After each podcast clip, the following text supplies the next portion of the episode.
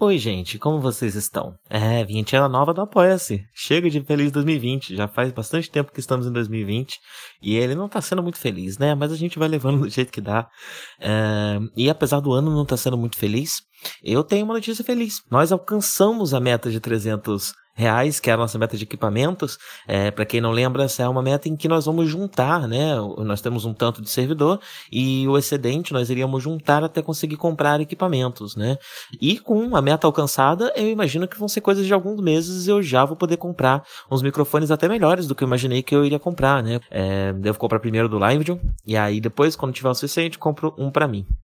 E é isso, quem ainda não apoia e quiser apoiar, dá um pulo lá em apoia.se barra Project. A gente ainda não tem uma nova meta no ar depois das de 300, porque eu ainda não pensei exatamente no que, que a gente pode fazer, mas assim que a gente tiver, eu venho aqui e atualizo a vinheta. Muito obrigado a Adolfo Tonhete, Anania Júnior, Carol Cocumai, Cristoma Citácio, Danilo Zanella, De Oliveira, Felipe Sales, Gustavo Ribeiro, Lucas Tavares, Mariana de Oliveira, Matheus Mávila, Natália Marques e Rodrigo Varandas.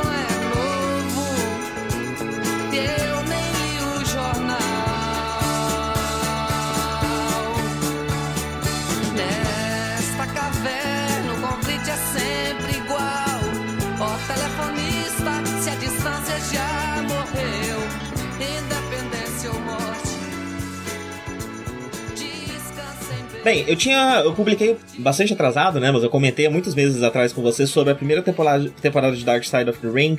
É, e foi uma das coisas que mais ficou na geladeira na, do, de, desses podcasts que a gente tá guardando e gravando. É, gravando e guardando. É, perceba que eu já tô trocando todas as palavras, então o podcast vai ser uma aventura hoje. É, e aí eu publiquei ele, acho que mês passado, faz, faz alguns, alguns nudges só, que eu publiquei a primeira temporada, até botei um aviso, é, porque a segunda já tinha começado, já estava passando, né? É... E eu queria comentar um pouco da segunda temporada. Você lembra do, do, do que se trata? É o. São, as, são os bastidores dos das lutinhas, né? Isso, isso. É uma série da, da Vice. Sai na, acho que sai na Vice, não tenho quase certeza. Uh, que trata não só não exatamente dos bastidores, né? É, é, essa aí é um pouco mais do The Wrestlers que eles passeiam e tal, mas principalmente é, eles passeiam pelo mundo e mostram o wrestling em diversos lugares do mundo. Mas o Dark Side of the Ring foca principalmente nos casos complicados, nos casos é, às vezes que envolvem assassinato, envolvem uso de drogas, suicídio, overdose e mais um milhão de coisas. É, e, e essa segunda temporada temporada eu tô achando especialmente interessante porque ela tá indo mais fundo em pilares da, do wrestling. Tanto pilares de, de problemas históricos que já existiram dentro do wrestling, uh, como também pilares da própria estrutura e que até explicam o porquê se tem tantas histórias macabras dentro do wrestling, né? É, eu acho que isso é marcado especialmente em um, em um episódio de temporada ainda não acabou. Acho que faltam dois episódios para ela acabar. É, vão ser dez episódios. A anterior foi um pouco mais curta, foram só seis. É, e, e tem um episódio espe especificamente que trata do, do, do kayfabe, né? Como um todo. E eu acho que o kayfabe ele é a explicação do porquê se tem tanta coisa escusa dentro do wrestling, né? Porque a partir do momento que você está numa indústria, está num negócio em que tudo que acontece das cortinas pra, da cortina para trás precisa ser um segredo, é, e precisa ser mantido dentro de uma fantasia e dentro de uma performance, uh, e muitas vezes, enfim, e, e muitas vezes pelo uso de drogas, pelo uso de esteroides também, que era muito comum, né? É, pelo uso de. de pela, pela próprios machucados que, que, que, que, os lutadores é, sofrem. Uh, muitas vezes eles acabavam confundindo quem eles eram e quem era o personagem deles. Não é incomum esse tipo de história. É, e tem esse episódio na, na sétima temporada que é justamente sobre um programa da TV americana que desvenda casos, né? Que, que desvenda é, lendas urbanas e tudo mais. E eles fizeram um episódio especial para desvendar o wrestling é, é real ou não. É, e, e, ele trabalhou principalmente nisso, uh, porque um lutador que saiu da WWE resolveu contar para esse, esse jornalista tudo que, que. todos os segredos, basicamente. Ele, ele mostrou para ele tudo que era mentira e mostrou principalmente um, um, um dos maiores tabus né, da, da, da profissão, que é o blading.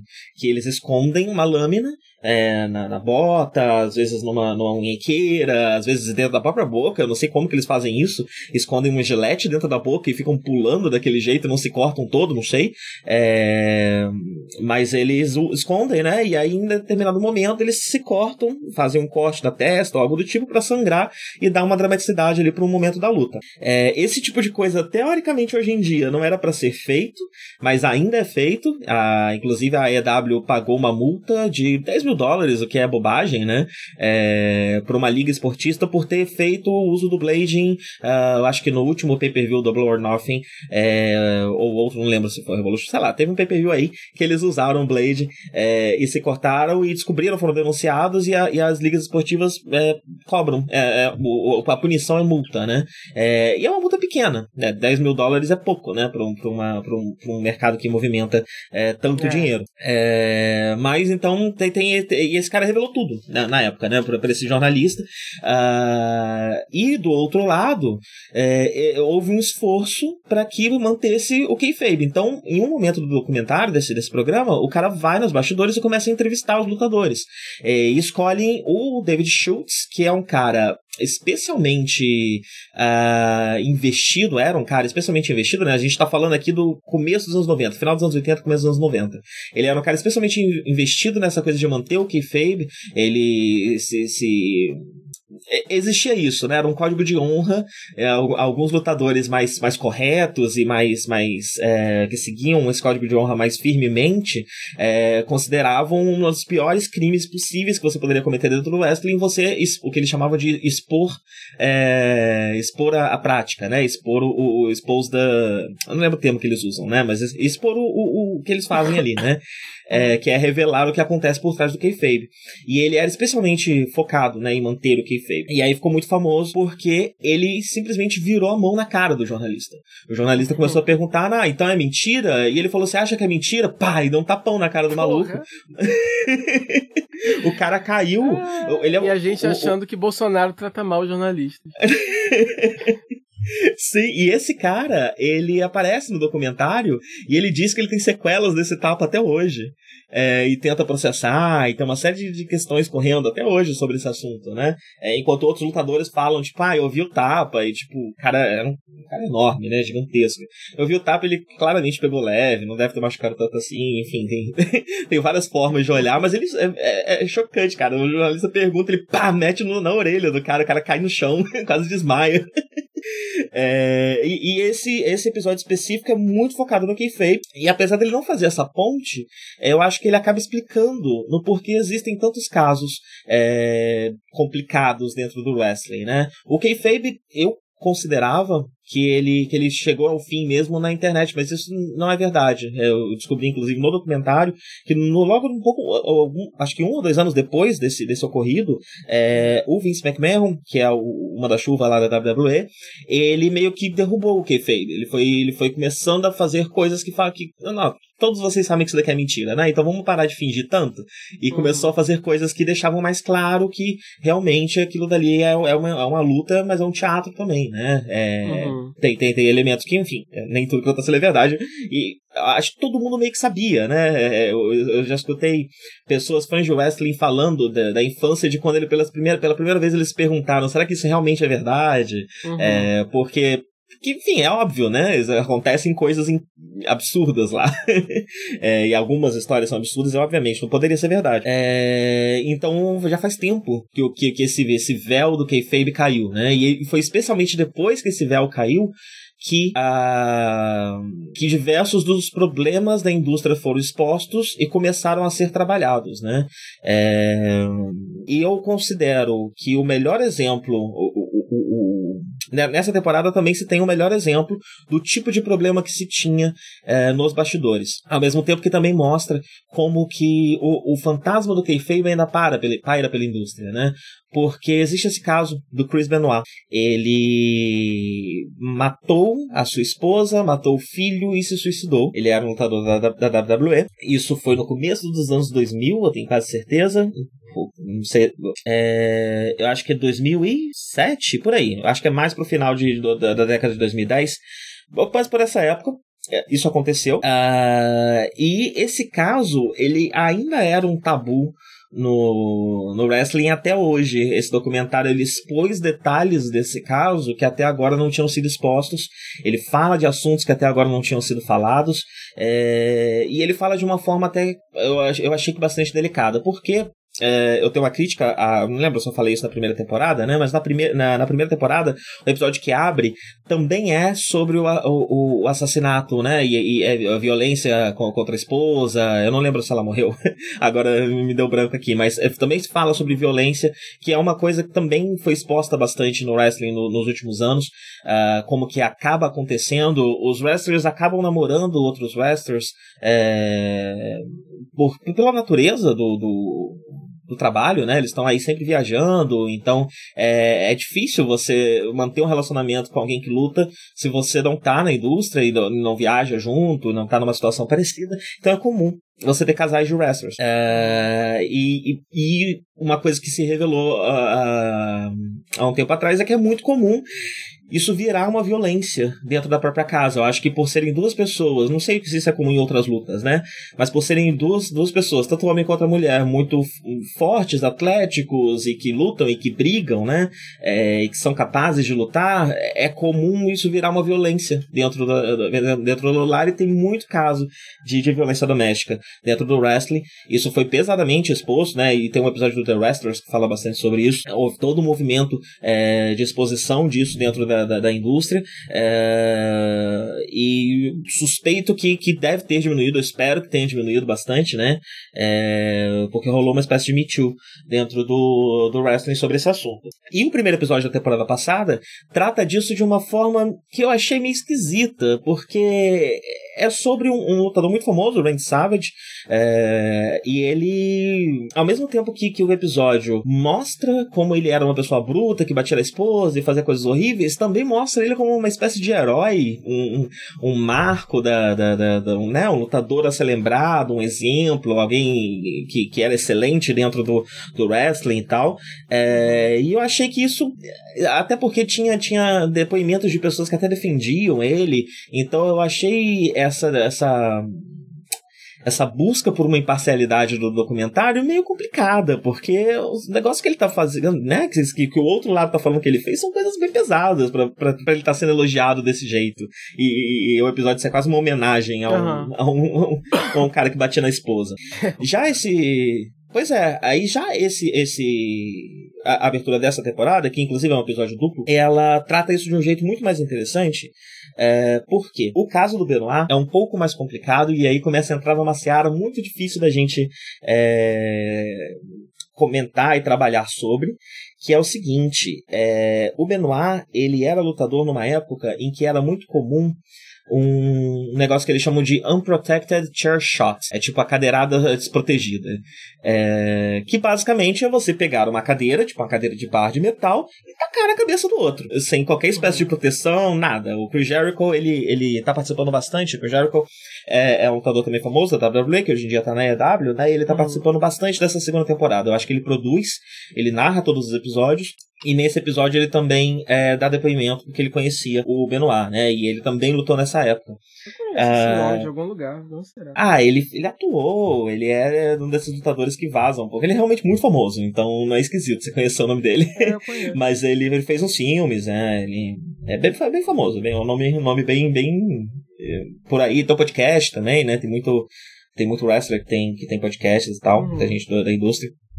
E aí ele comenta, né, que na hora de levar o Unprotected Charge Shot, basicamente o que você fazia é que você tensionava o seu corpo, tensionava o seu pescoço para garantir que você não ia levar uma lesão, e só levava uma porra da cadeirada na cabeça. E às vezes isso abria um buraco, fazia rombo, enfim.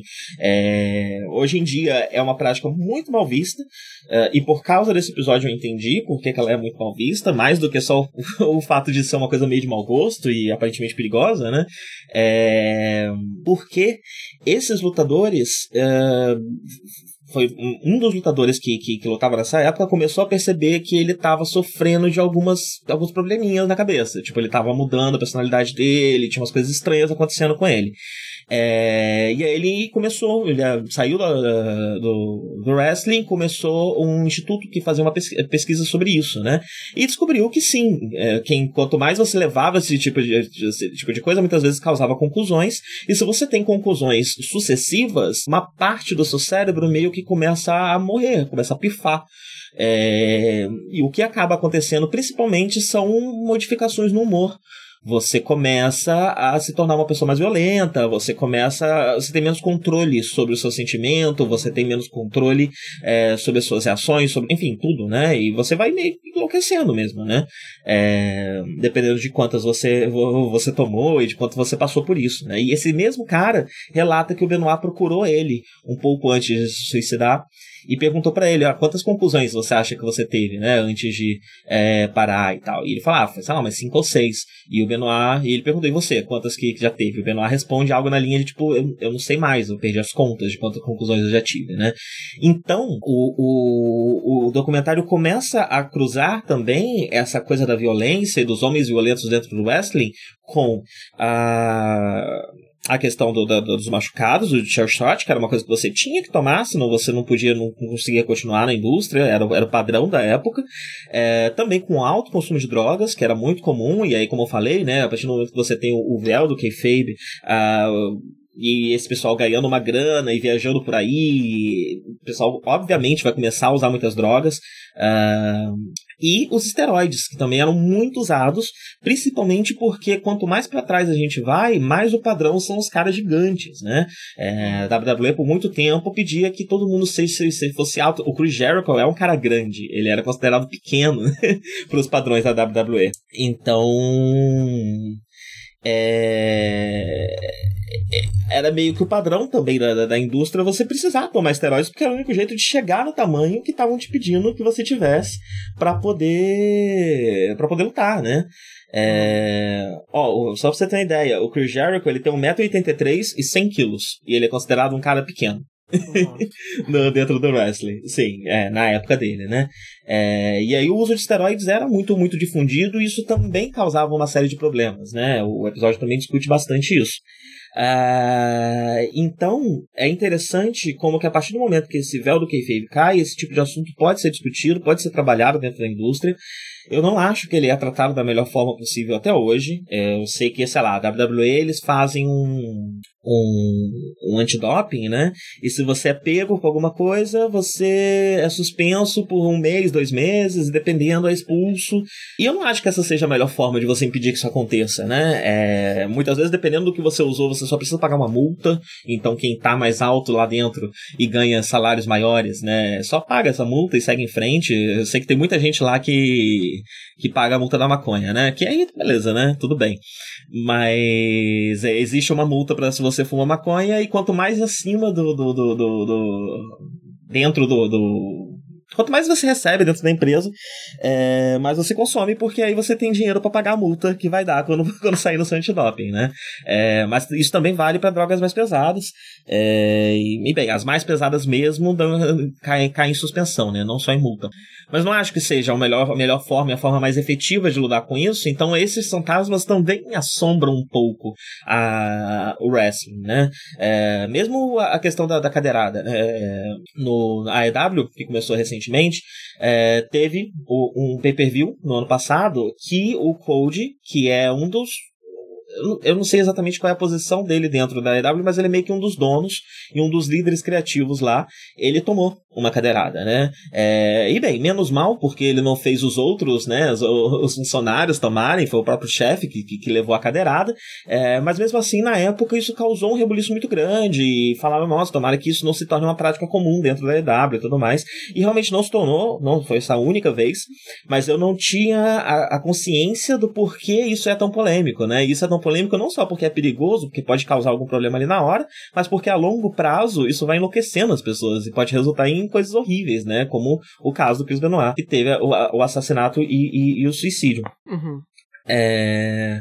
Então eu tô achando muito interessante como que essa temporada ela tá fazendo um trabalho melhor de explorar as características únicas do, do, do, do wrestling é... e tomando um certo cuidado para não para não exaltar essas pessoas, mas sim falar de como elas também de certa forma eram vítimas, né? E eram vítimas desse dessa indústria que podia fazer o que quisesse com os seus é... para por, por, conta desse véu do, do, do kayfabe. Uhum. É, eu até não comentei, o cara que, que saiu e que contou todos os segredos pro, pro jornalista, ele diz que saiu porque ele estava exigindo que ele tivesse plano de saúde, né? E todo mundo tivesse plano de saúde. E parece muito óbvio que uma, uma profissão como essa exige um plano de saúde, né? É, mas é Estados Unidos, é como as coisas funcionam lá, e eles não. A WWE pelo menos não paga plano de saúde para ninguém. É, eles que paguem por conta própria. A EW eu sei que paga para alguns, outros já tem de outros meios, eu não sei se todo mundo é coberto. Queria, seria muito legal se fosse, eu suspeito que não, pela forma eles como eles falam. Ser, eles devem ser provavelmente é, cobertos por algum seguro na hora do trabalho, né? Óbvio. Se alguém é ferido e machucado, né? Olha, eu acho que não, viu? Ué. eu acho que não. É, se até os atores exi... nos filmes e tal são. Se, então, se, mas, se, é porque um eu, mas é porque os... num filme, o quem é responsável é o estúdio, né? Porque os atores são sindicalizados. Os wrestlers hum. não são, e existe um esforço muito grande de que os wrestlers se sindicalizem. Tem esse movimento muito forte. Talvez em alguns anos a gente comece a ver um sindicato dos wrestlers, é, mas isso não existe nesse momento. Então, não, né? Nos Estados Unidos o que, o que vai contar é o dinheiro, né? É. Se não tem sindicato, o que conta é o dinheiro. E é isso que vai valer. É, então, não, eu não acho que tenha qualquer espécie de seguro, não. Você se machuca e você às vezes precisa se colocar em situações que você corre riscos porque é o único jeito de você subir na carreira, né? Uhum. É, e se você se machucar, o problema é seu. se vira aí.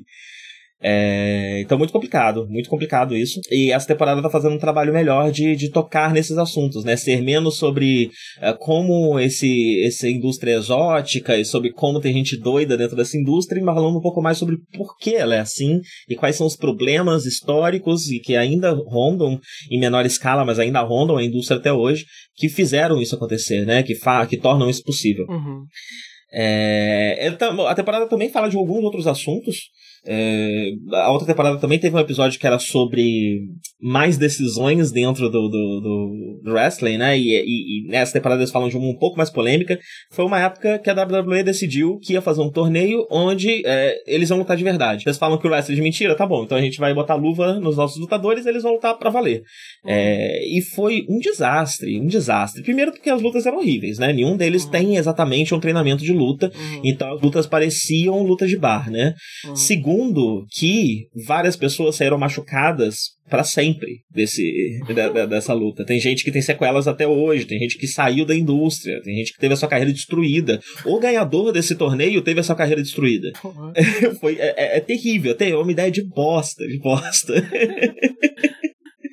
Ai, muito ruim. Por que, é... alguém ia querer ver uma luta de verdade, meu Deus? É, pois é, né? Por que, as pessoas pois é. gostam é. de ver lutas de verdade? É tão sem graça. Pois é, tipo, mesmo a luta de mentira, ela já é complicada por conta desses riscos, né? A luta é. de verdade, ela. E ela, e, enfim, né? Sempre que eu vou ver, que eu vejo qualquer coisa que é. Às vezes cruza um pouco, né? Então tem alguém que é do, do MMA que luta wrestling também, né? Aí mostra uma ceninha lá do MMA. E sei lá, a luta do MMA, você sobe em cima do cara, dá vários socos até o cara desmaiar. é um negócio meio assustador, não, você, né? Não, não, é, as lutas é assim, funciona assim. Você, eu já vi várias, é tudo assim. Você, ah, é? é? Você enfia o seu saco na cara do homem e fica ali até ele desistir. É assim que funciona todos. Todos os entendi, são assim. Entendi. pois é. É... E um outro episódio muito bom, eu acho que é o terceiro, se não me engano, é sobre um cara chamado New Jack. E é uma loucura, assim. Eu comentei, quando eu comentei do The Wrestlers aqui, eu falei da, do, do, Hardcore Wrestling, né? Que é quando os caras realmente se machucam, enfiam coisas no corpo deles, se cortam alguns negócios escrotos, sangram horrores. É, e é bem, bem tenso, assim, de assistir, me dá um nervoso. É, e esse episódio é sobre um cara de, desse tipo de, de luta, chama New Jack, e dos crimes que ele cometeu, inclusive dentro do ringue, coisas que ele fizeram dentro do, de, que ele fez dentro do ringue, que foram caracterizados como crime, como por exemplo abrir um rombo na testa de um menino de 17 anos é, que estava lá lutando, não devia, ele mentiu que tinha 21 e ele tinha só 17.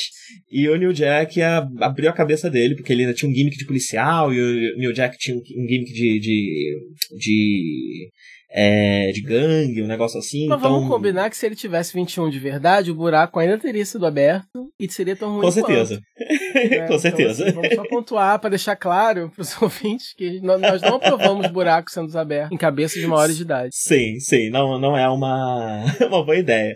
É, o que. Eu até comentei isso aqui quando eu falei do, do, do, no The Wrestler sobre o assunto, né? Tem um, um caráter.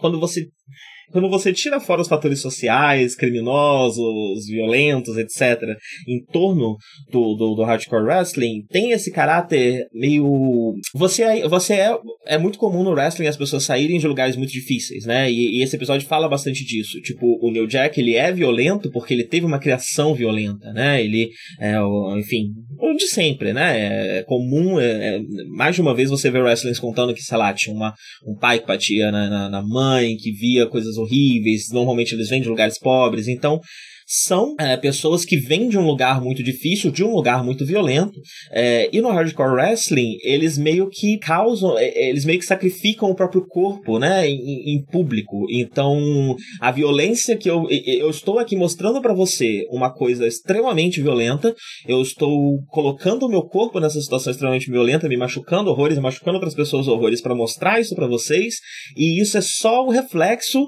do tipo de violência que a sociedade me fez no passado, né? Então tem tem uma carga política no que eles fazem. É, eu não consigo, eu não consigo olhar para isso e não, não, não dá um nervoso absurdo, né? Porque tem, tem um sadismo envolvido em você ver essas pessoas destruindo seus corpos, né? É, e mesmo os, os, uhum. as próprias pessoas que estão assistindo, elas estão nervosas com isso, e essa ansiedade, esse nervoso, faz parte do gosto das pessoas por esse tipo de luta. Tanto que é comum ter o, o, o eles gritarem please don't die enquanto é, é, os caras estão lutando, né? É, por conta dessa, dessa violência e o nervoso tá lá também. Então tem um sadismo, mas também tem essa ansiedade de estar tá vendo aquela situação horrível, as pessoas à beira da morte. É, é, é enfim, existe uma coisa muito catártica, muito potente nisso, mas ao mesmo tempo eu acho muito complicado, muito difícil de, de, de falar sobre o assunto, né? O caso do, do do, New Jack é especialmente interessante porque também foi uma forma de expressão uh, dele, né? Ele falava, uh, além dele, dele lutar e fazer essas coisas, ele também era muito bom no microfone, né? É, e o programa que ele, que, onde ele lutava, é, a partir de um determinado momento, começou a colocar um disclaimer que as opiniões dele não refletem as opiniões do programa, porque ele xingava policial, ele falava uma série de coisas, né? É, muito complicadas de se ver na televisão, mas que ele tinha aquele, aquele aquele aquele aquele palco para falar essas coisas em um lugar é um encontro, né? A televisão não é um lugar onde normalmente você tem esse tipo de palco, mas no wrestling houve momentos em que você ele, ele tinha esse palco, né? E nesse palco ele falava, ele também usava aquilo como uma espécie de ferramenta política. É, e essa ultraviolência também era uma espécie de ferramenta política. Mas enfim, é, eu tenho muito mixed feelings para falar sobre, sobre esse assunto, porque eu acho tudo muito interessante, eu não consigo assistir um segundo sem morrer por dentro, assim. É muito angustiante, é muito angustiante ver as coisas que eles falam, fazem, ouvir as coisas que eles fazem, enfim, né? É... Mas eu, eu acho, eu acho muito potente também ao mesmo tempo. Mas esses são os casos que me chamaram mais atenção. Tem vários outros também é... interessantes, tem os que não saíram ainda, então não sei como, ele, como eles vão ser, né? Mas ele, é, eu, acho, eu, acho, eu tô achando essa segunda temporada um, um retrato mais profundo da indústria e dos problemas da indústria, e eu acho importante porque, como eu disse, ainda existem fantasmas disso pairando até hoje, né? Então ainda é necessário expor e ainda é necessário entender que, que, que, que isso ainda não tá no, não é tão do passado assim, não é algo do passado assim. Uh, faz 10 anos, né, que o Chris Benoit morreu. Então, assim, isso ainda é algo muito recente e ainda é algo que precisa ser constantemente lembrado e constantemente trabalhado e melhorado, é, para enfim, né, evitar que, que o wrestling continue, continue sendo esse lugar de, de morte, assassinato, crime, uso irrestrito de drogas, de, de, de drogas pesadas, de anabolizantes, etc.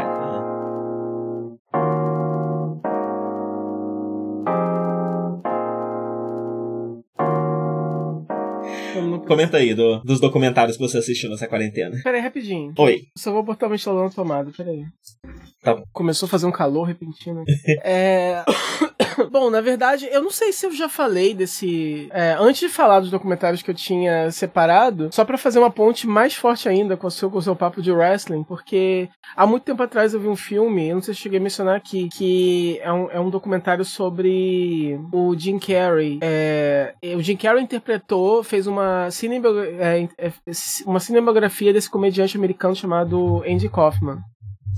Ah, eu não sei, acho que você comentou, não tenho certeza. É, não lembro, mas ele, enfim, o documentário é que ele é, ele fez uma, uma atuação assim, ele fez um método, né? E aí ele resolveu ser o Andy Kaufman durante toda a, a produção, né? Durante os bastidores, ele, ele incorporou o cara, enfim, o filme é cheio de merda. Mas é interessante de assistir, né? É... Porque é bizarro. É... E esse Andy Kaufman, ele teve uma. Ele. É, é, parte do ato dele, né, de stand-up, era convocar mulheres para poder fazer o wrestling com ele no palco, né? E ele se autoproclamava, assim, o campeão é, de wrestling intergêneros e tal. E ele oferecia dinheiro pra mulher que conseguisse derrotar ele, não sei o que, não sei o que lá. Então fazia parte do, do negócio dele. E ele teve uma, uma, uma rixa pública com um wrestler chamado Jerry Lawler. Que. Uhum. E aí, é, eles dois chegaram a lutar, uma luta oficial. E aí, depois, os dois foram convidados para aparecer num, num talk show. E aí, o Lawler dá um tapa na cara dele, que ele cai da cadeira e não sei o que. Aí vai pro hospital com o negócio no pescoço. E aí, durante, durante algum tempo, em aparições públicas, parece que o Andy Kaufman aparece, né, com o colar de, de proteção no pescoço e tal, ele teria quebrado o pescoço, não sei o que. Aí depois, muitos anos depois, é que foi revelado que os dois eram amigos, que aquilo tinha sido combinado e tal. Que ele realmente se machucou, mas eles exageraram em nome da, da, da piada, né? Mas é, um, é, é esse negócio, provavelmente o Andy Kaufman gostava muito da, da, de wrestling, né, e resolveu rola esse crossover entre o, o É, é comum, né? Eu já te contei da Cindy Lauper, né? Cindy Lauper foi muito, foi muito muito, foi muito famosa no wrestling por uma época, porque ela era uma grande fã e entrou dentro da. Hum. do, do, do, do, do é, é, é, acontece, pessoas que fazem fama por outro motivo, mas que entram, gostam muito de wrestling e acham uhum. um jeito de entrar lá. Mas uma coisa interessante, já que você fez uma ponte, vou fazer uma ponte da sua ponte, duas coisas. Você falou dois, uhum. dois nomes aí. O Jerry Lawler, uhum. ele hoje anuncia no, na WWE. Ele, é, ele tá no, na bancada de, de narração, né? É, e ele recentemente entrou numa controvérsia bem pesada porque ele fez um comentário racista. Um lutador Nossa. japonês fez um. fez um um golpe lá e ele falou alguma coisa do tipo, ah, isso aí é o, é o lamen, não sei o que, alguma uhum. coisa assim.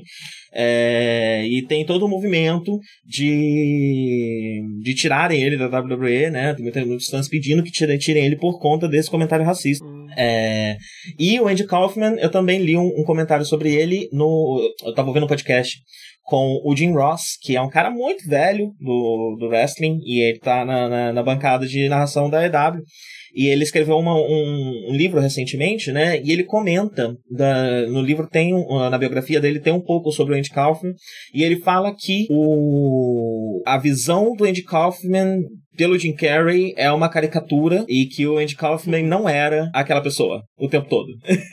É, não. é, o, e que assim, ele considera no, ofensivo no próprio... a, a, forma como o Jim Carrey interpreta o, o Andy Kaufman. Uhum. Não, no próprio documentário, porque no, nas imagens de bastidores, o, o, o Lawler ele, ele participa do filme interpretando a si mesmo, né? Eu nunca vi esse filme, by the way, tem que ver. É, mas ele participa do filme. E aí, porque eles retratam esse, esses acontecimentos, né? E aí tem imagens de bastidores do Jim Carrey enchendo o saco do cara de todas as formas possíveis e imagináveis até de fato o Lawler partir pra cima dele, ter que ver produção apartar e tal. E aí no próprio documentário o Lawler fala que o, o Andy Kaufman nunca foi desse jeito com ele. É, eles, eles se tratavam muito amigavelmente e, e o, o, Kaufman chamava ele de senhor, inclusive, e tal, é, de mister, né? Então, assim, que ele não, não, não entendia muito bem o que estava acontecendo. Então, mas é, uhum. mas é tenso. E ele, ele tá no documentário, o Lawler, ele tá no... Ele tá, ele tá no filme, né, que é The Man on the Moon, eu acho, o nome do filme, não sei, não sei em português qual é o título, porque eu nunca procurei. E o documentário é Andy and Jim, ou Jim and Andy, uma coisa assim. Tá, no, tá na Netflix. É interessante, uhum. é você ver o Jim Carrey se achando muito por duas horas. E ele tem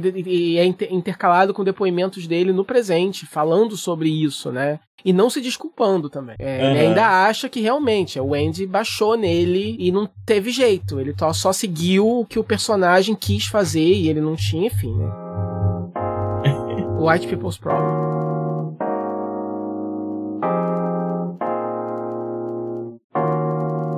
É, você assistiu outros, inclusive é. Wild Wild Country, né? Você chegou a ver esse ou você conhecia? Sim, comentei aqui tudo. Você comentou aqui há quanto tempo isso? Sim. Ah, nossa, na época que saiu. Eu vi ele, tipo, né, mais ou menos na época que saiu. Ah, então nem vou é, falar sei lá, muito. faz um ano? Então nem vou falar muito, não lembrava era o que você tinha visto. Então deixa pra lá, pula. eu só vou falar que... Não, é porque, né? Já, aí alguém googla e acha o episódio. É... Ah, sim, com certeza, mas vai que você tem, né? Pensa em alguma coisa que possa ser bem pessoal seu, uma coisa que... Não que sei, eu, eu, eu, resolvi assim, tava na minha lista há muito tempo, eu não lembrava que você tinha visto. Eu só lembrava. provavelmente estava na sua lista por minha causa. Provavelmente, provavelmente.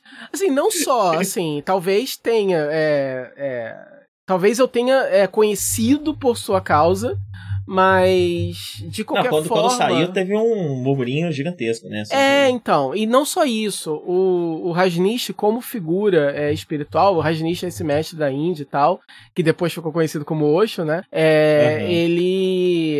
Eu já conhecia ele porque meu pai tem livros dele, né? Então, quando... Uhum. Desde pequeno, meu pai menciona esse, esse cara. E aí, quando eu entrei no... no no Hare Krishna e tal, meu pai falava sobre o Rajneesh, porque ele achava que tinha a ver e tal. É... Então, eu meio que conhecia o cara, mas eu não conhecia a infâmia, né, por trás do, uhum. do negócio.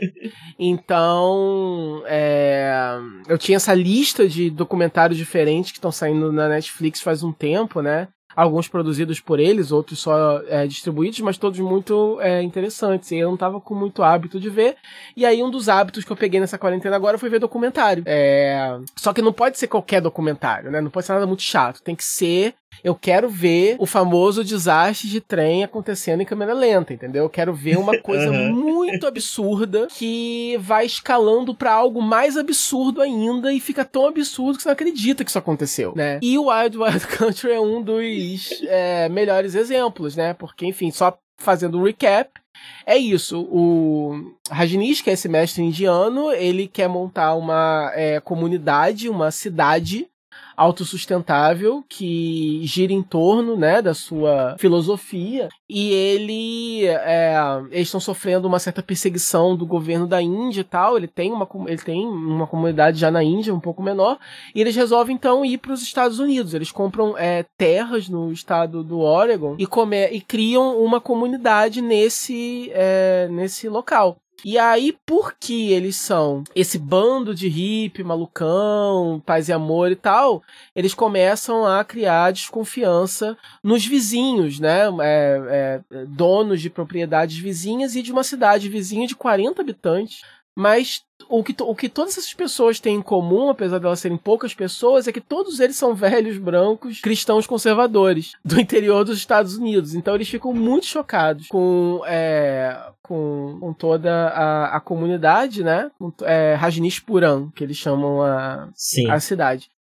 E aí, o fascinante do documentário é o seguinte: é que é, começa o, o, a, o, os atos, as coisas mais radicais que os residentes de Rajneeshpuram começam a fazer, inicialmente vem de autopreservação, porque eles estão sendo alvos da, de perseguição né, racial e religiosa, e enfim, é, conservadora dessas pessoas que estão morrendo de preconceito por motivo nenhum.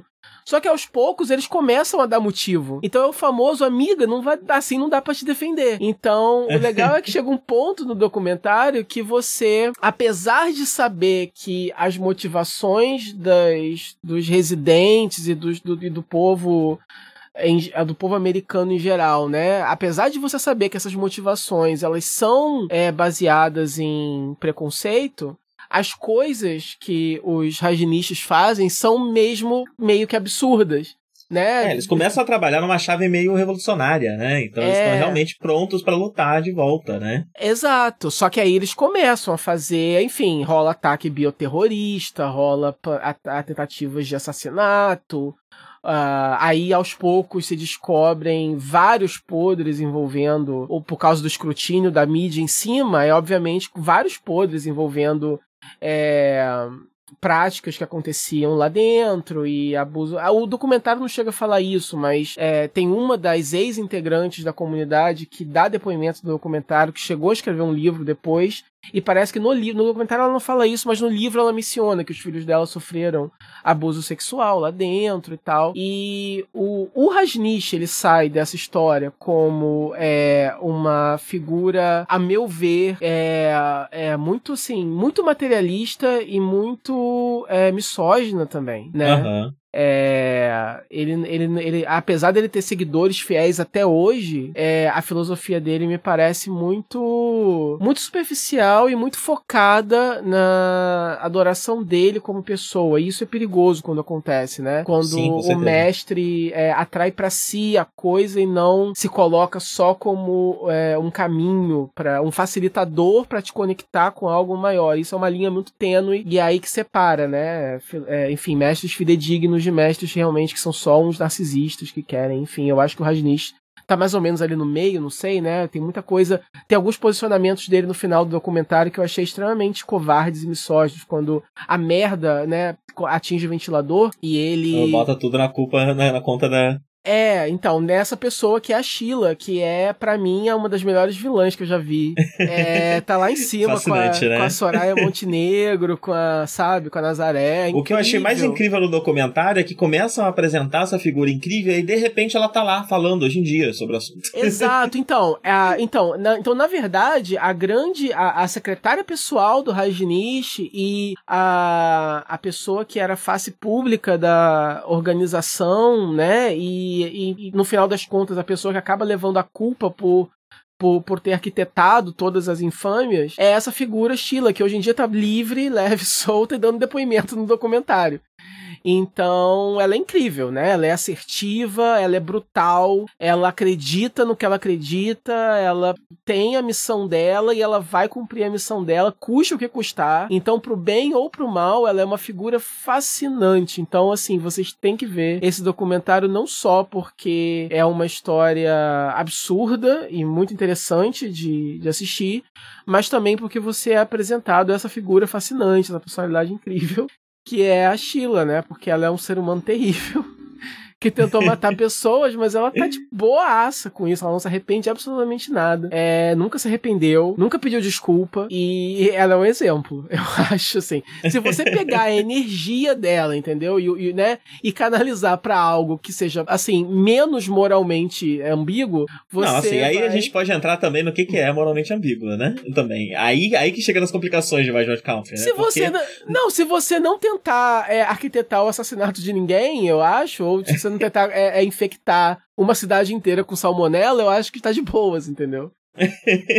Sim, mas ao mesmo tempo, ela, se, se você tá fazendo isso para responder às violências que, que te impedem de viver da forma como você quer viver, não, no lugar mas... onde você decide viver, né? E aí a gente. É, não, mas aí é, o, o, mas negócio, é. Por isso que eu falei que eles entram numa chave revolucionária, né? Porque é. a gente começa a entrar numa série de discussões que são muito complicadas, é. porque envolvem justamente sobre o quão justificado é você responder com violência a violência que você vive o dia inteiro e tal, né? Exato. eu, é, eu assim, se, se eu tô ali no meio, né, e eu sei que isso tá acontecendo, eu vou só ir embora. Entendeu? Eu vou achar uhum. assim, infelizmente eu perdi. É injusto, mas infelizmente eu perdi essa guerra, porque não tem como você não ter é, casualidades, é, casualties, É, é assim que traduz, não, né? Como é que fala Eu não vítimas? sei se se fala, viu? É. Não sei. Não, não se fala assim em Meio difícil né? não morrer ninguém. Não, o que eu tô querendo. Talvez fale, eu- não sei. Eu já vi, eu já vi é gente falar, mas eu seguinte, não sei se era se anglicismo, pra eu- entendeu? se- é, então, exatamente, essa é minha dúvida agora. Mas enfim, é, se. é, eu odeio soar burro nesse podcast, que merda. É, O que acontece é o seguinte: se, se, se, se, se, se a minha batalha é apenas a minha permanência nesse, nesse pedaço de, de terra, né? E aí parte da minha luta vai, vai ter que causar, tipo assim, vítimas inocentes, aí eu não sei até que ponto eu tô preparado, entendeu? Eu não sei Uhum. qual seria a causa que me motivaria a justificar na minha cabeça, é, assim, entendeu? Coisas extremas dessa forma, né? Mas com certeza tudo que eles Eu, fizeram, eu se acho que eu faria a mesma deixado... coisa também. Não, Eu acho que eu também deixaria pra lá, mas, tipo, É. ao mesmo tempo, moralmente eu tenho dificuldade, né? É. Pegando o meu compasso moral, eu tenho um pouco mais de tons de cinza aí pra pensar no que, que realmente Uhum. é certo ou errado, né? Uhum. Enfim, é, é, é uma situação complicada, é mesmo. É... Ainda mais porque, enfim, enfim, é. Se, eu só sei o seguinte: se tivesse deixado eles em paz, nada teria acontecido. Isso é certo. né?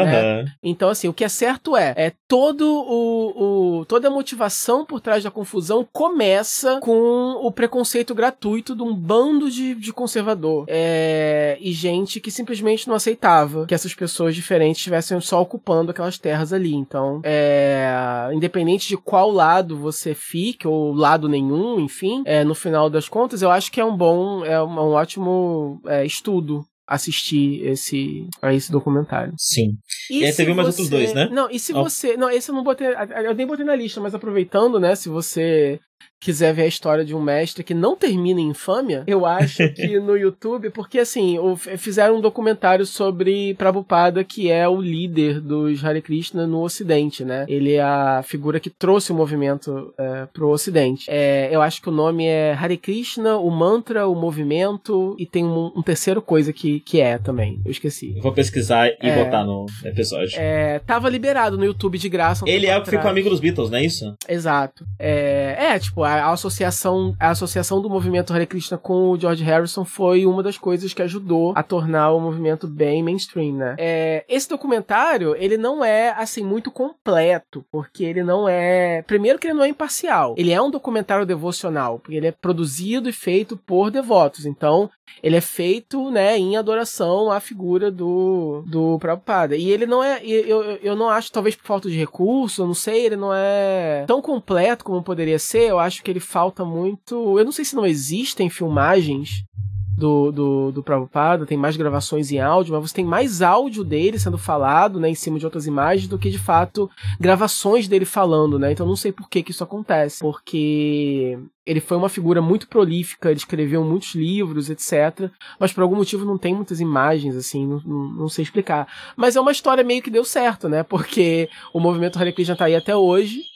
E até que se diga o até que alguém me prove diferente, ele é um movimento fidedigno. Não sei de grandes escândalos é, que, que, assim, que tenham a ver com. que corrompam o movimento como um todo, né? Deve existir histórias, né? Óbvio, porque são milhares, centenas de templos no mundo inteiro, então deve ter histórias e histórias. Mas eu não conheço grandes. Existe uma teoria da conspiração só que. Porque o Prabhupada fundou a ISKCON, que é a Organização Internacional para a Consciência de Krishna, que é a organização que, são, que, é, que é o Hare Krishna, né? Como a gente conhece. Uhum. Só que existem, né, é, Hare Krishnas que não são da ISKCON. Existe um movimento dissidente que, que seguem outros mestres da mesma sucessão discipular, mas que não seguem os parâmetros da organização fundada por Prabhupada. E existem na internet, se você pesquisar muito, ah, membros dessa organização que, que dizem que Prabhupada teria sido assassinado por membros da ISKCON e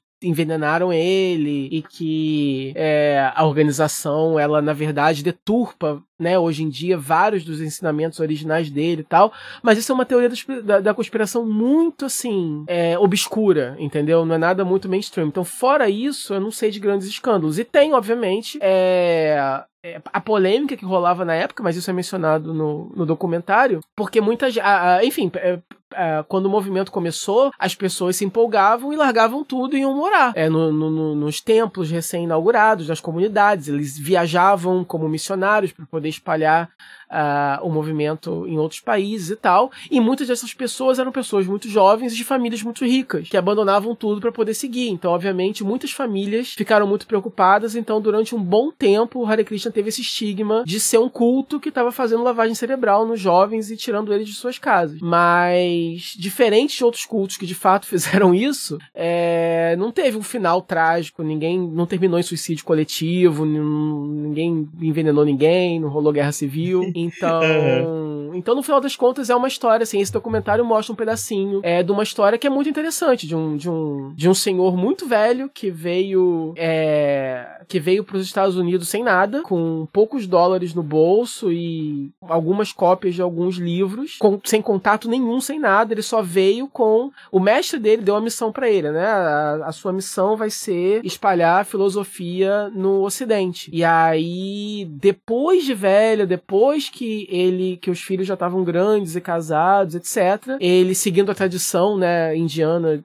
né, hinduísta certinha, né, no final da vida você se afasta da sua família e depois de cumprir todas as, sua, as suas missões materiais, você se afasta de tudo e você vai ser é, vai cuidar só da sua espiritualidade. E aí ele chega nos Estados Unidos sem absolutamente nada e sem plano nenhum. E aí corta para agora e o movimento Hare Krishna é um movimento conhecido no mundo inteiro. E se você nunca ouviu falar, você já ouviu esse termo Hare Krishna antes na sua vida. Então uhum. não deixa de ser uma história muito interessante de, de assistir. Então, puxa brasa aqui pra minha religião um pouquinho.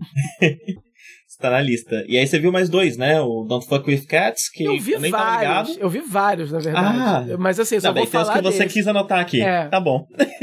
eu vou dizer que assim, procura na internet listas de melhores documentários da Netflix, tem vários incríveis. Mas eu separei só alguns para poder mencionar aqui. Então tem o, eu, é, o Don't Fuck With Cats, que é uma história muito é, fascinante também, muito triste, é a história de como é, é um cara que começa é, soltando um vídeo da internet matando um gatinho, matando dois gatinhos ou um gatinho só, né? Ele coloca dentro de um saco plástico, coloca um, um aspirador, enfim, suga o ar do saquinho e, e, e mata o gato, o filhotinho é, sufocado ali. É, e isso estava rolando na internet, as pessoas estavam muito indignadas, né, com esse, com esse vídeo. E aí um grupo de pessoas começa a, a, se reunir, fazem um grupo do Facebook dedicados a encontrar quem é essa pessoa. E eles começam a investigar quem é essa pessoa, baseado em todos os detalhes que eles podem encontrar no vídeo que tem. Então, aparece brevemente o perfil do cara,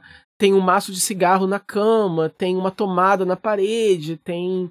Então, baseado assim, tudo. Tem, tem um som que parece ser russo, tocando, né, bem baixinho nos, no, no, no plano de fundo. Enfim, eles começam a investigar para descobrir quem é essa pessoa. Até que eventualmente surge outro vídeo, né, dessa pessoa matando outro, outro bicho. E aí isso vai escalando né? Até que eventualmente ele solta um vídeo matando uma pessoa. E aí o caso vira um caso de, de polícia, enfim. E aí você vai acompanhando toda a investigação até chegar na, na captura dessa, dessa pessoa que, que, que na verdade é uma figura extremamente narcisista, né? Então, é, que queria muito ser um grande serial killer que as pessoas se importassem, entendeu? Uhum. E, e o documentário ele joga também um pouco dessa discussão, né? Até que ponto é a, a, uma, das, uma das pessoas que, que, faziam uma das principais narradoras do documentário, uma mulher que fez parte do uma das líderes desse grupo de investigação iniciais do Facebook, né? E ela se pergunta até que ponto a atenção que eles deram pro cara, né? Até que ponto isso alimentou é o ego dele a ponto dele de fato querer tentar se cansar da atenção e querer partir pro próximo nível e, e chegar a matar alguém, né? É, uhum.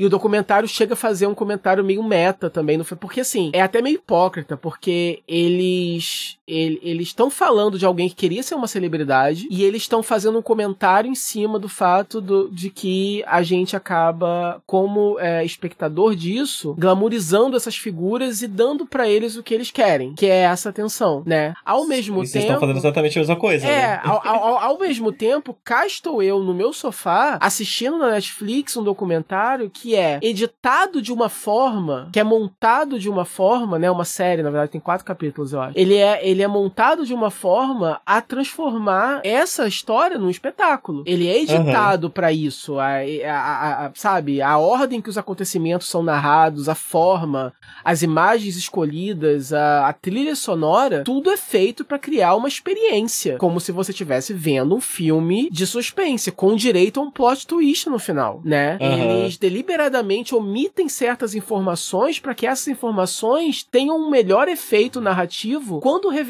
no final de uma forma específica, né? Então, ao mesmo tempo que eu adorei o documentário, eu me senti um pouco mal, mas não mal porque eu tava alimentando, porque eu tô dando para essa pessoa o que ela quis o tempo todo, mal porque, assim, o que eu mais me senti mal foi pela vítima, né? Porque ela mata uma pessoa em câmera e as coisas que ela faz, assim, não mostra no documentário, né? Mas eu, eu li descrições. E as coisas que que ele faz com o corpo dessa vítima são assim terríveis. Ninguém merece morrer uhum. dessa forma totalmente degradante, entendeu? Então você tá fazendo com que pessoas conheçam essa pessoa e que e maluco deve ter maluco escrevendo carta, né, para prisão para ele. É, sempre então, tem, né? então E é um assunto de uma discussão, uma discussão grande em torno da questão de serial killers, né, que é, é um, que é um fenômeno muito americano, né? É algo é. que você não tem em todo lugar do mundo.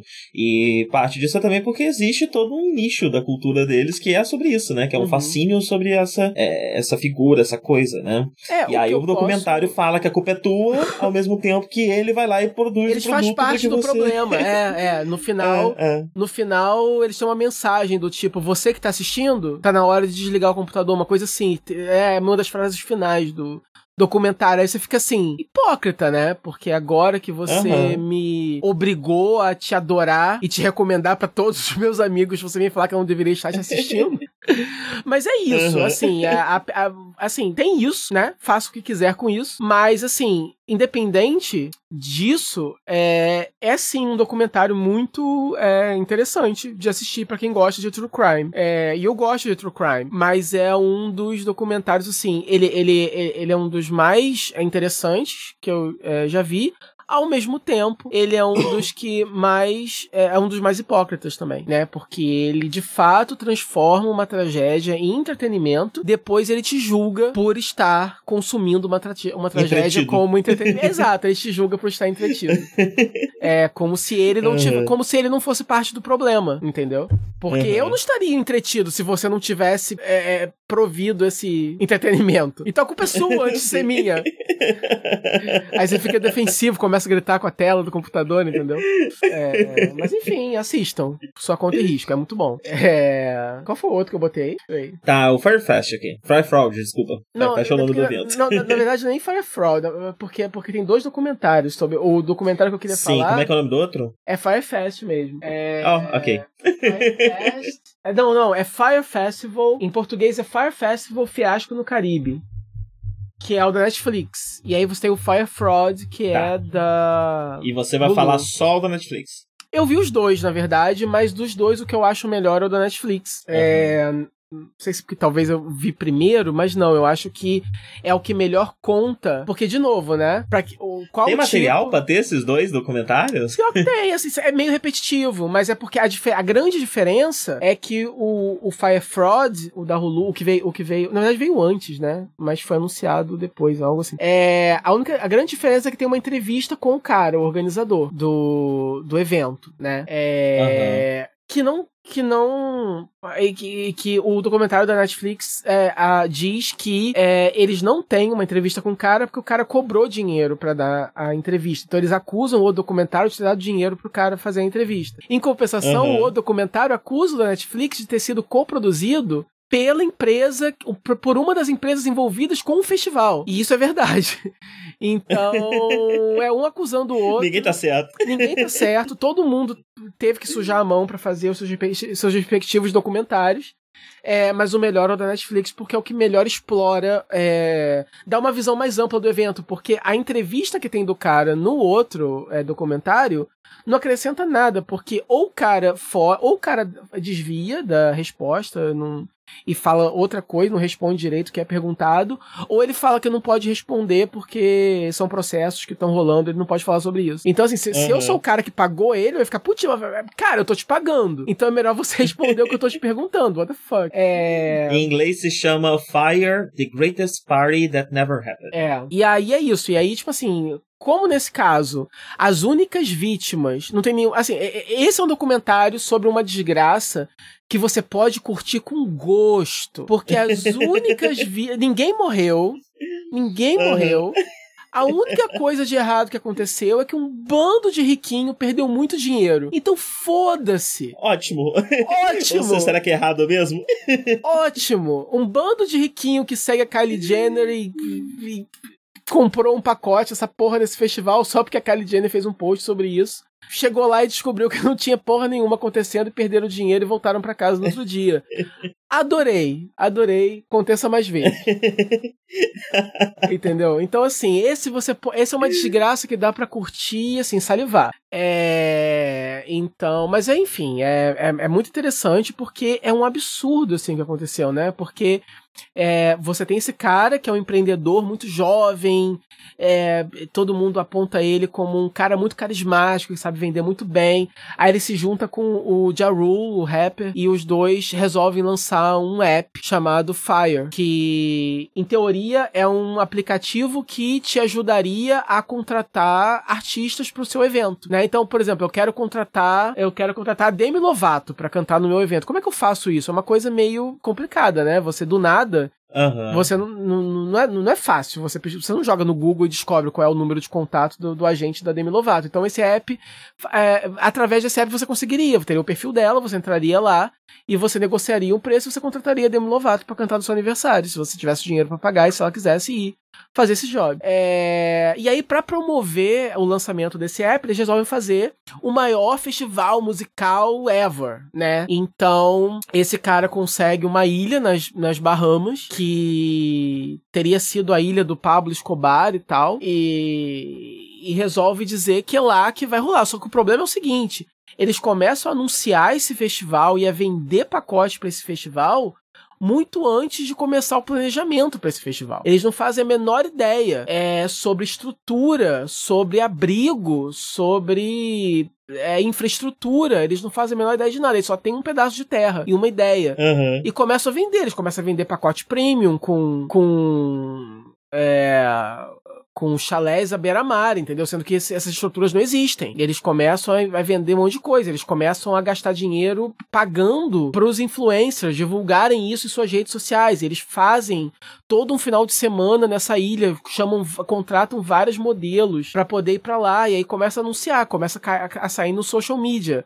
Um monte de modelos famosos, influencers curtindo uma festa nessa ilha maravilhosa e pode ser você aqui também. Compra aqui, 120 mil dólares, sei lá. É, vem pra cá, pras Bahamas. E aí começa a dar tudo errado, porque eles não têm tempo para montar o evento, eles não têm dinheiro para montar o evento, eles não têm experiência para montar o evento, eles não têm nada para montar o evento. E aí é uma delícia ver tudo dando errado, assim. E a única coisa que não é uma delícia, e nisso o documentário da Netflix foca, mas o, o outro, o Fire Fraud, só passa por cima de leve, são é, os nativos, porque no final das contas a festa nem foi na ilha original, porque eles perderam a ilha, eles perdem a ilha, né? Porque hum. os patro alguns patrocinadores não gostam da associação que, que é feita com o nome do Pablo Escobar. Então, o que era para ser uma ilha é, particular nas Bahamas acaba sendo, é, na verdade, um pedaço de uma ilha maior que tem moradores, que tem cidade, que tem gente, né? Então, é, vários nativos dessa ilha, trabalhadores que ajudaram na construção, hotéis, restaurantes, várias pessoas ficaram sem o seu salário e com dívidas, etc. Porque, enfim, nunca foram pagos depois do que. Então, assim, esses são as vítimas mesmo. Essa parte é triste, porque. Essa... Não, a gente não pode nem se divertir, né? É, até quando. Até, ah, finalmente vamos divertir 100%. Não dá. Tem a porra de alguma coisa pra você se preocupar no caminho, que são vítimas. É. Agora os riquinhos não, esse dá, dá pra ir só rir da cara deles mesmo, à vontade, porque foda-se. E é isso, é muito divertido assistir o documentário, porque o, esse cara, ele é absurdamente, assim, né, enfim, narcisista maluco, assim, né, é, de ter a chance. Você fica assim, como que isso. Assim, você não era um empresário de sucesso? Você não tinha negócios que deram certo antes? Como que você fez uma burrice dessa? Como que você não viu que isso claramente não ia dar certo, né? E o triste é ver que no final, é ele ficou, sobrou para ele toda a merda, os processos, o, a prisão, tudo ficou para esse cara. E o Ja Rule ficou livre, né? E ele é um dos organizadores, um dos cofinanciadores. Não só ele ficou livre, como ele aparece depois num, dando entrevista no YouTube, com, num podcast assim de uns caras que bebendo e falando sobre o assunto, e dando risada, entendeu? E já falando uhum, do próximo. Fama, né? É, já falando do próximo empreendimento dele. Quer dizer, ele, ele, ainda, ganhou, ele, ele ainda ganhou street cred com, a, com o esquema, né? E o cara acabou pagando sozinho, né? Então, se tem, se tem alguma coisa injusta nessa situação, eu acho que é isso. Eu acho que todos os envolvidos deveriam ter pagado é, é, igualmente sobre esse, sobre esse crime. Mas enfim, né? Foda-se os ricos. Eat the rich.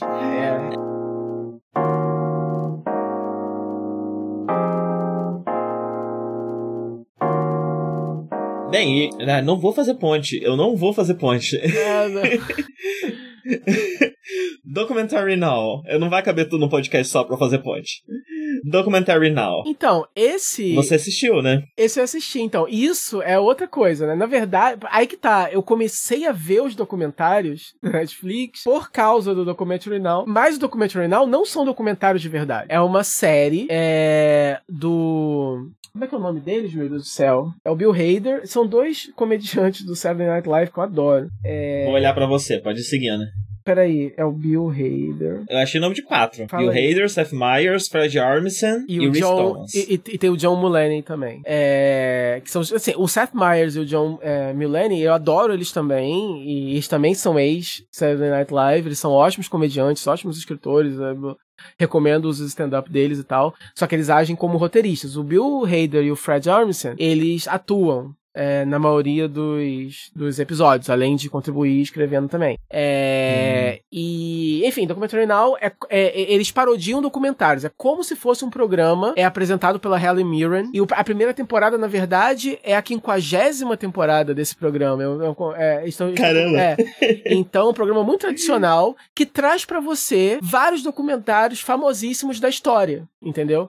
Então, cada episódio uhum. é, são episódios de 20 e poucos minutos, e cada episódio é um documentário diferente sobre um assunto diferente, feito numa época diferente. E eles aproveitam para parodiar é, documentários que existem mesmo e para criar outros do zero também. É, e o interessante não só é ver é, o conteúdo que é, que é engraçado, mas também a forma como eles replicam é, os estilos diferentes do documentário, baseado na época. Então, tem, tem documentário dos anos 80, tem dos anos 90, tem documentários, sabe, eles parodiam um documentário da Vice, por exemplo, desses que eles lançam na TV. É, uhum. Então, é muito divertido. Nem todos eles são divertidos. É, cada temporada tem sempre algum, um ou outro que eu acho mais chato principalmente uns que é, envolvem música, porque aí já é uma coisa bem pessoal minha mesmo. É, por exemplo, o season finale da primeira temporada é, é duplo e é sobre essa dupla de roqueiros que fez muito sucesso nos anos 70 e tal. Então, assim, eles chamam pessoas, personalidades da música de verdade para dar depoimento e tal sobre eles, só que aí acaba que rola muita piada interna desse mundo da música, né? E é uma parada que eu não sou uhum. muito ligado. Então, eu, isso, esse episódio me, me, me perderam um pouco. Então, assim, de vez em quando pode ter um episódio que ou é fraco mesmo, ou simplesmente é muito nicho e não é o seu nicho. E aí você vai.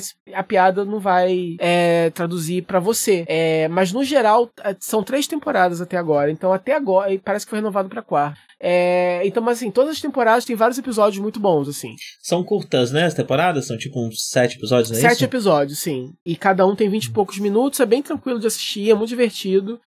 É, se você começa a ver o episódio e ele não te prende, você pode só parar e ver outro. fiz isso várias vezes. Tem vários episódios que eu não terminei.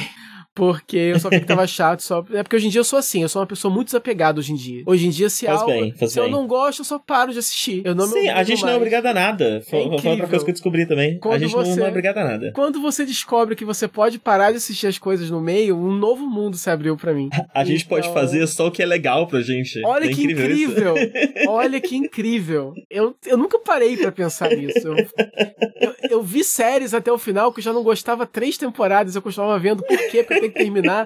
Não, eu posso terminar no meio do episódio, nunca mais voltar, que tá ótimo. Então. Só que essa vale a pena que você cheque, pelo menos. Assim, nem que você vá na internet e ver uma lista de melhores episódios, algo assim, porque tem. Porque no meio dos episódios ruins tem vários muito bons, entendeu? É. Uhum. E tem o. Eu acho que é o primeiro episódio, o primeiro e segundo episódio da segunda temporada, se não me engano, é uma paródia direta do Wild Wild Country, que é muito engraçado, porque eles usam a mesma edição, a mesma tipografia, tem uma personagem que representa a Sheila, é muito legal e muito engraçado, e eles fazem isso com alguns outros documentários também, de referenciar documentários específicos, mas nesses outros casos eu não conheço os originais, esse foi o único que de fato é, eu conheci o original porque eu tinha acabado de ver, né? Então foi, foi uma experiência particularmente divertida. É... Enfim. É, na Wikipedia aqui tem a lista de episódios e aí o, os, os documentários que eles estão parodiando, né? Ah, é? Então, é, é. Na Wikipedia tem cada episódio e cada documentário. Então, se alguém tiver com realmente muito tempo livre e muito interesse em documentários. Eu acho nessa... que deve adicionar toda uma nova camada de graça pros episódios se você tiver realmente tempo saco de ver o original e ver a paródia logo em seguida. Porque nesse caso do Wild Wild Country foi incrível. Porque uhum. realmente foi mais engraçado, né? Agora, por exemplo, tem um que eu sei que é com a. Como é o nome da. Ah, que droga, não vou lembrar. A porra do nome da caralho da atriz. Aquela atriz famosíssima. Tem várias. Ah, Me dê mais detalhes. É uma atriz branca muito famosa. Caramba, hein? Agora sim. Afunilou bastante aqui as opções.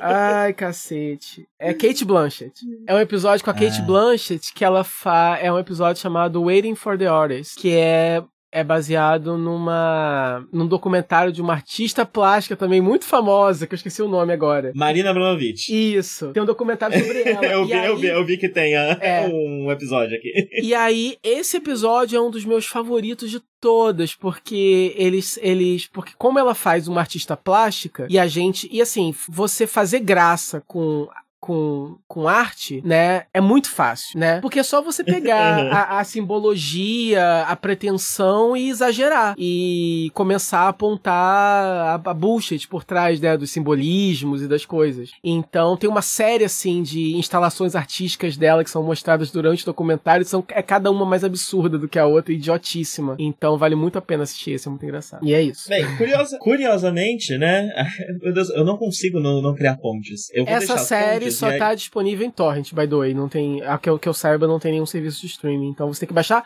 E é chatíssimo de baixar. Os torrents que eu é, achei. É, porque eles estão. Fracos. Eles estão fracos, é. Eles estão. É, os que eu achei, pelo menos, eles estavam com pouco Cider. E mesmo os que tem muito, é, baixou muito lento. Mas baixou. Só que de, pra mim demorou um pouco. Aí depende, dependendo aí da sua conexão, talvez seja mais rápido. Mas eu acho que vale a pena.